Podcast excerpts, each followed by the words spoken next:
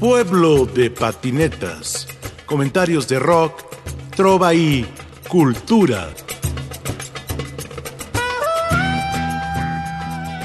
Estamos con Rafael Hernández el Gordo, Carlos Rafael Hernández el Gordo, compositor y cantautor guatemalteco, ahora en México, y le damos la bienvenida.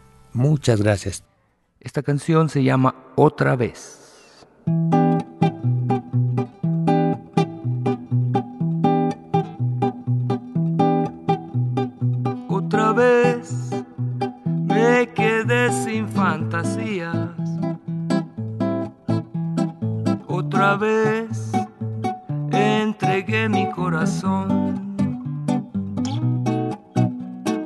Otra vez le di mi vida a la prohibida y a la culpable de mi dolor.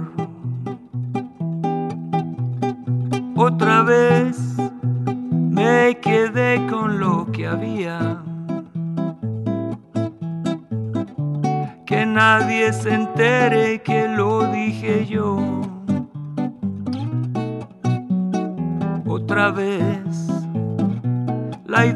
fue mía que no sabía qué pasaría lo que pasó. Y me detengo y quiero resolverlo. No me acuerdo cuándo fue la última vez. Parece un sueño de esos enteros. Soy algo necio, pero ¿qué le voy a hacer otra vez? Yo no sabía que ella diría que me quería y me dejó. Otra vez me quedé sin fantasías. Otra vez entregué mi corazón.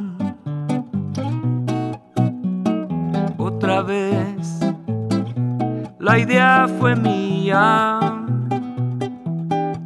yo no sabía que me quería y que me dejó. Otra vez me quedé con lo que había. Que nadie se entere que lo dije yo. Otra vez, ¿quién lo diría? que ella diría que me quería y me dejó.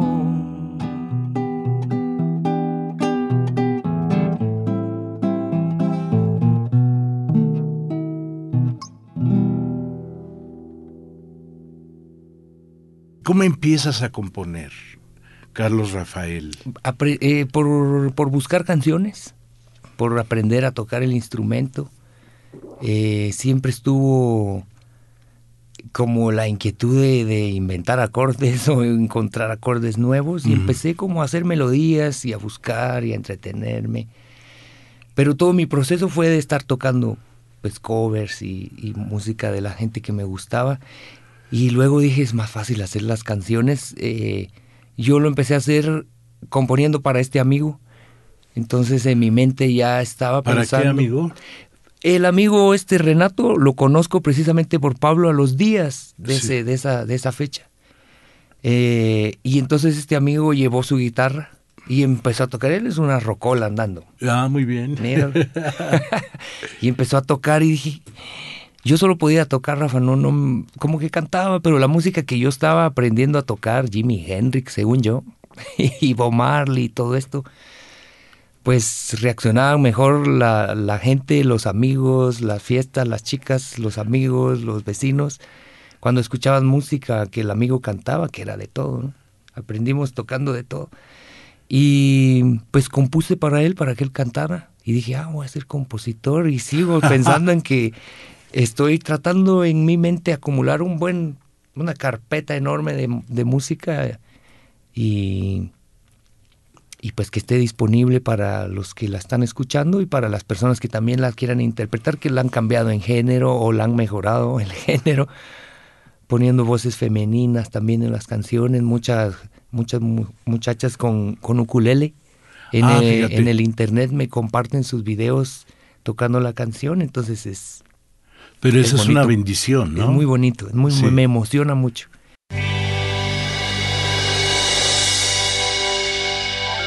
Hoy me puse a recordar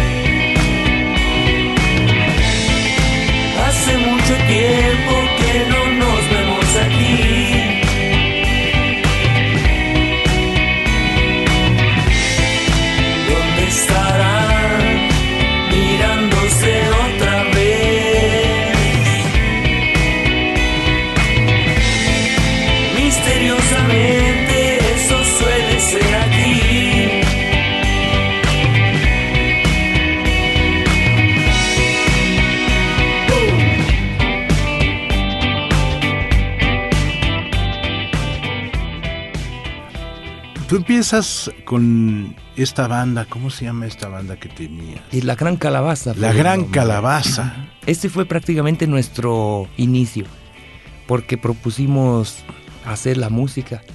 En ese entonces todos tocaban, por ejemplo, Héroes del Silencio, muchos grupos. Sí, sí, sí. Entonces cuando teníamos un evento ya teníamos que quitar dos, tres o cuatro de héroes porque el grupo anterior la iba a tocar seguro. sí, sí. Y así pasaba. Y decidimos hacer la música.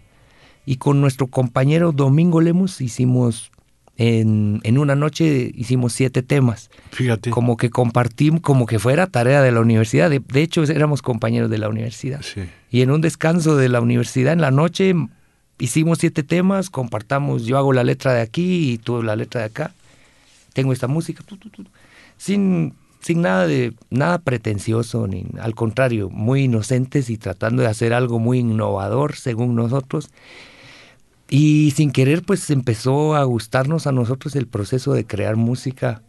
Y teníamos siete temas, pero tocábamos, por ejemplo, dos sets de las siete temas. Le repetíamos y repetíamos. Obviamente tocábamos música de otra gente, pero le dábamos prioridad a esos siete temas hasta que en un lapso muy corto grabamos pues tres discos, un disco doble. Y pues marcamos una diferencia ahí de, de libertad de composición, porque peleábamos mucho con la, con la idea del productor, ¿no? Que tiene que tener tu tiempo, tu ritmo. Aquí repite Sí, esto, tres minutos, ta, ta, A, B, nosotros, C, no, no, A, y B, ese, C. exacto. Sí, entonces nosotros eso era una, ¿cómo? ¿Cómo? No?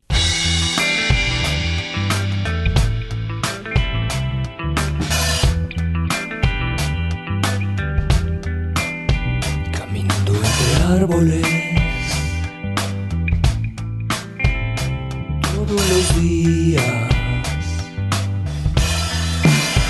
esperando que recuerdes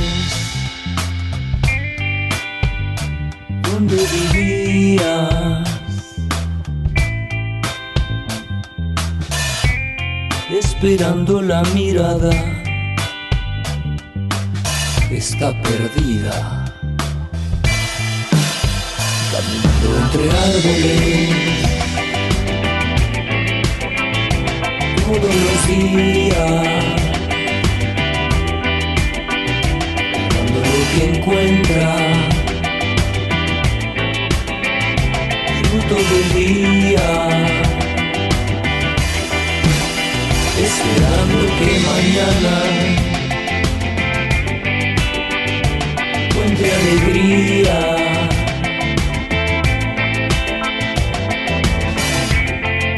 Esperando que regreses los árboles que había. ¿Qué onda con el rock nacional de Guatemala? Cuéntame un poco. Mira, en el 90 fue muy bonito, en el, en el año 90, los 90 de rock fue muy, muy fuerte, muy, muy fuerte, muchos grupos, mucho, mucho, mucho. Que nosotros estábamos como en la escuela apenas, pues. Estábamos sacando primero básico, segundo básico y tal. sí. Estos amigos ya estaban, ya estaban de gira, ya estaban tocando. ¿Por qué, ¿Con qué bandas? Por ejemplo, Bohemia Suburbana, Ajá. Viernes Verde. Sí, Viernes Verde ha estado aquí ¿Ha en la estado ciudad. acá? Sí. sí, Recién están celebrando 30 años, me parece. Están, Sí. Ya están de gira de sus 30 años. Entonces nos llevaban 4 o 5 años de ventaja. Pero era muy, un movimiento muy fuerte, muy fuerte que hasta ahora se, se sigue. Se sigue, Y los viejos, Y los viejos, Alex Nahual, ahora sacó un disco nuevo que recién lo escuchamos y es, para mí, pues es de uno de mis grupos más... No lo puedo dejar de, de mencionar porque sacaron un álbum nuevo ahora y te digo, éramos niños y con alguien platicábamos, veíamos los grupos, obviamente, de, de todos lados, pero en inglés o en español o eran argentinos o mexicanos o Sí. españoles. Pero ese grupo era de Guatemala y cantaba en español. maravilloso además. Y recuerdo por ahí por el 82, a una agua gaseosa les hizo un póster y ahí lo tenía yo en mi cuarto y no podía creer que eran los, pues que eran de Guatemala. No, claro. Y por suerte, pues eh, es uno de los, de los grupos más, más vigentes.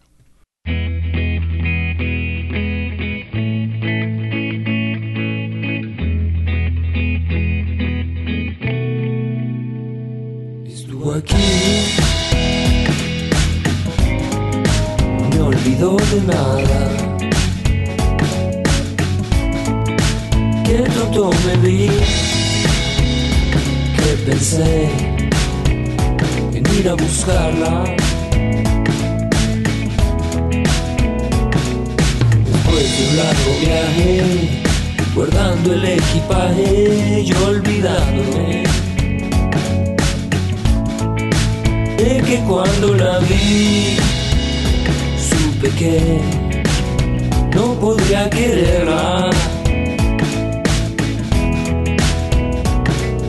Me lo dijo mi vecino, que es músico también, que cuando canta, canta lo que le pasó alguna vez a él. Esto me pasó a mí. Yo no puedo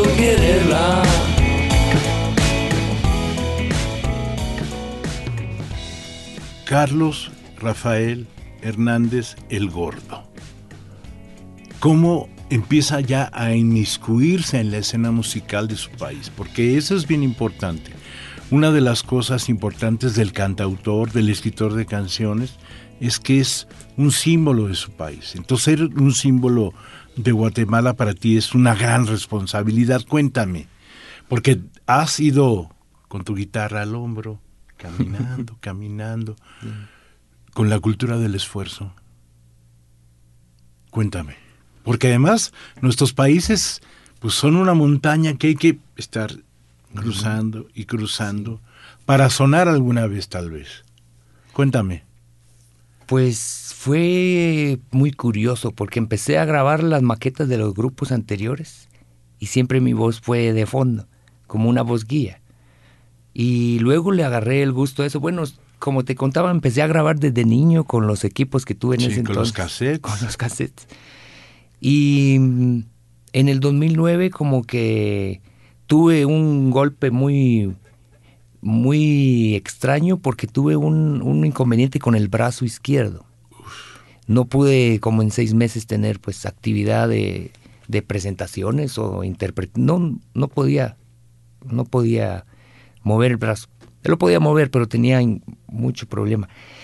Y entonces en ese proceso compuse, compuse el primer disco eh, para sanar mi, mi, mi depresión y mi tristeza de estar seis meses ahí, gracias a mis papás que me recibieron como siempre me reciben.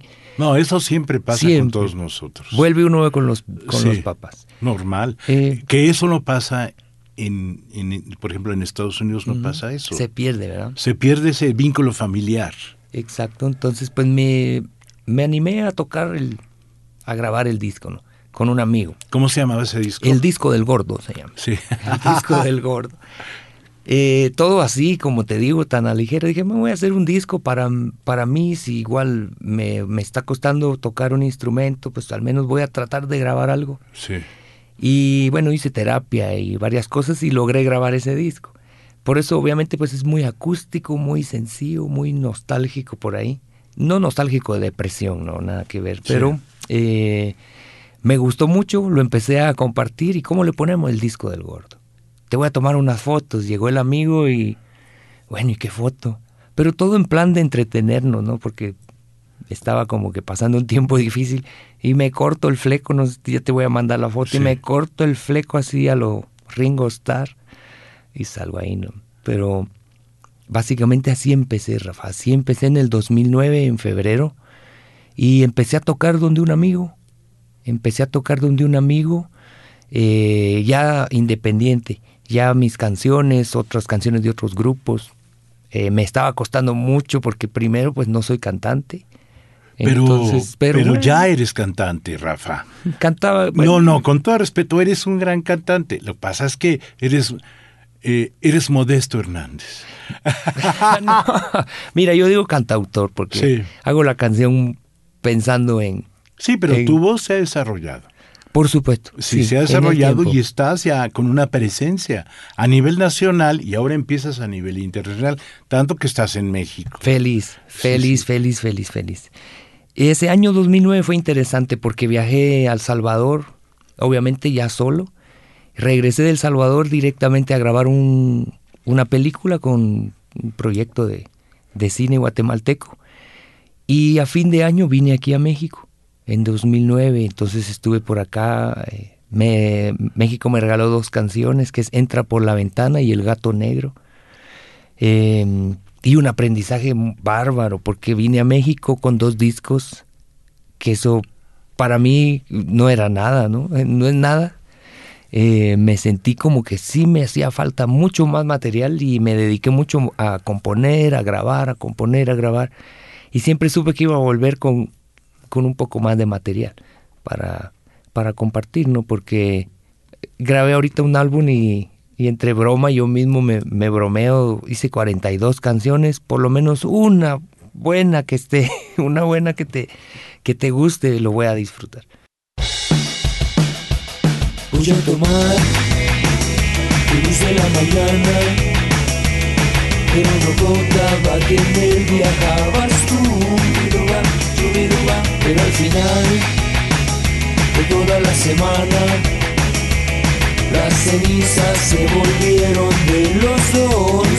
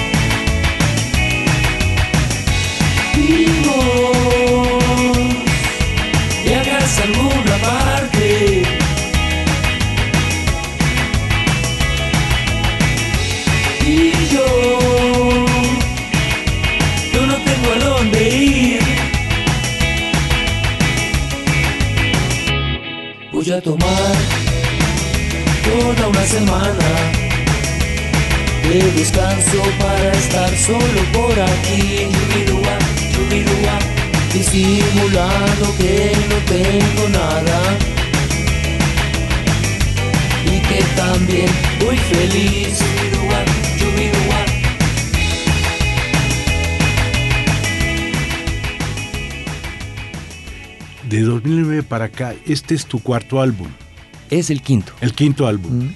Entonces, este disco, ¿cómo se llama? Este disco nuevo, que ya está en plataformas. Ya está en plataformas. Te- Y, vi- y vienes a México a presentarlo. andamos promocionándolo. Tan contento que se me terminaron los discos físicos Ajá. porque yo sé perfectamente que aquí hay cultura del disco. Sí, y, claro. Y pues traje copias, pero voy a traer más. Sí, le voy a decir a ella que... Te los vamos a mandar. Mira, Sí. soy muy regalón.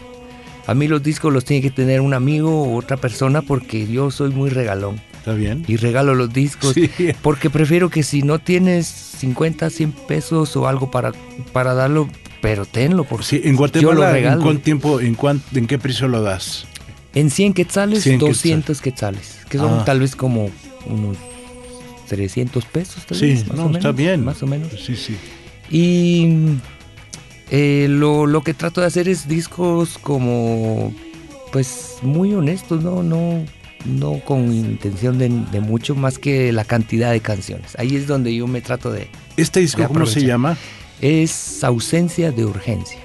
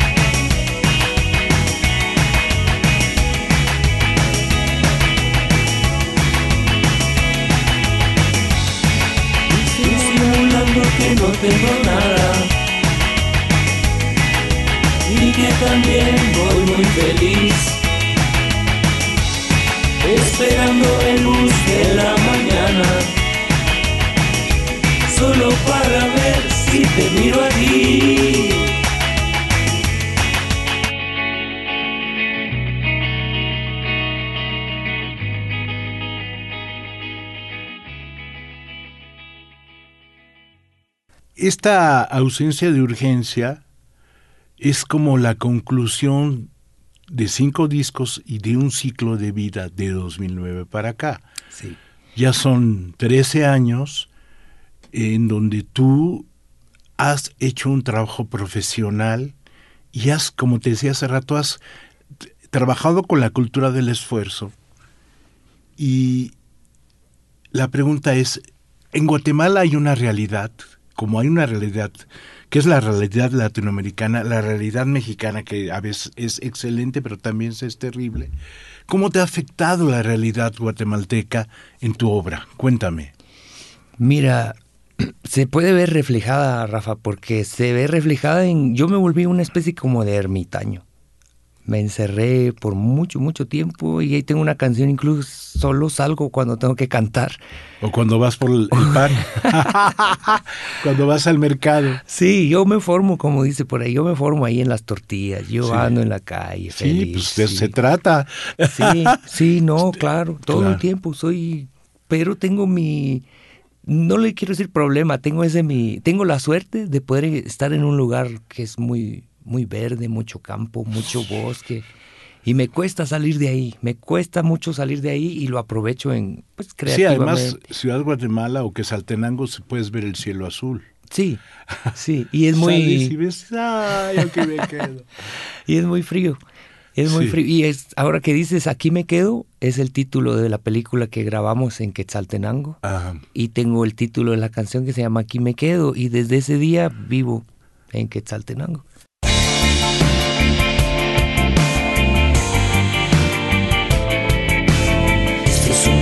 Para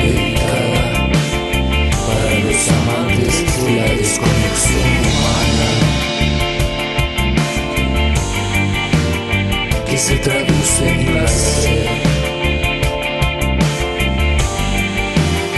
Que se traduce en placer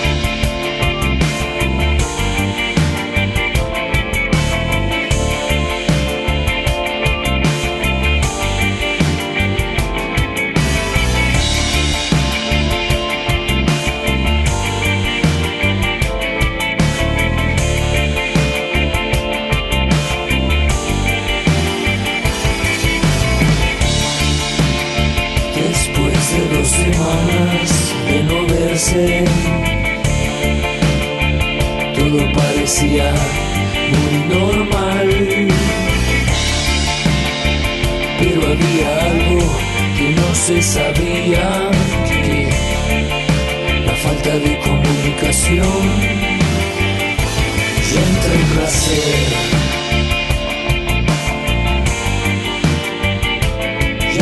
Placer.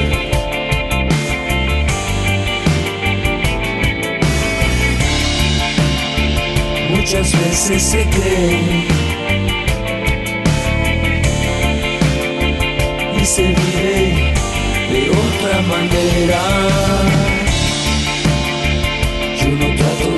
enseñar, yo te comparto, yo te comparto placer. yo te comparto placer.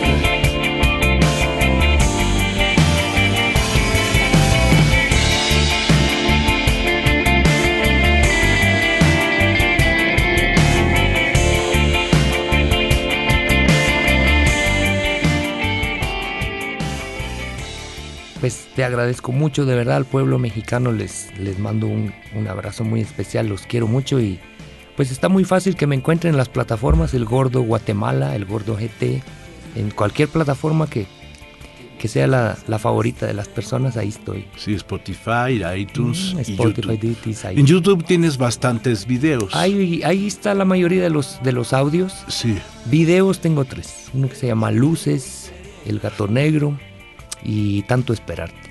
El que hiciste en Quesaltenango, ¿cuál es? Este se llama mm, Tanto Esperarte. Sí. Hago como un recorrido bonito en, en mi Volkswagen Escarabajo, en Bocho le llaman. Sí, Porque y tenía el trámite de un teatro, iba a ser el teatro municipal en Quetzaltenango. Yo vivía en ese entonces en la capital sí. y viajé 200 kilómetros a la municipalidad a dar una carta, solicitud Sí. de fecha, de este es el proyecto, ta, ta.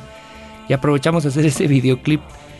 Es, un- es un- so- solamente para tener un clip y un buen recorrido del No, viaje. quisiera reiterar, eh, Rafa, que el tener una visión no tan cen- centralista de la cultura nos da una visión tuya y nos da una visión de tu país. O sea, el video que haces recorriendo las calles de Quesaltenango, las gentes venidos sus artesanías y tú con tu voz te da una identidad. Y yo te quiero felicitar. Gracias.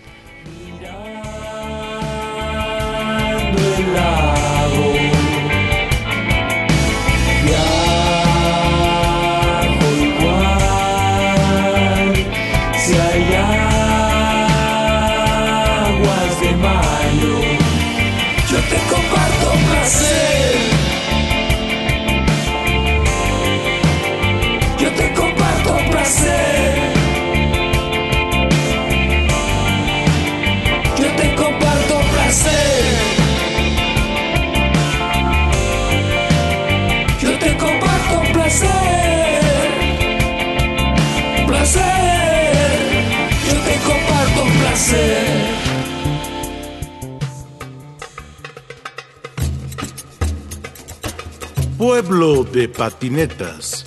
Comentarios de rock, trova y cultura.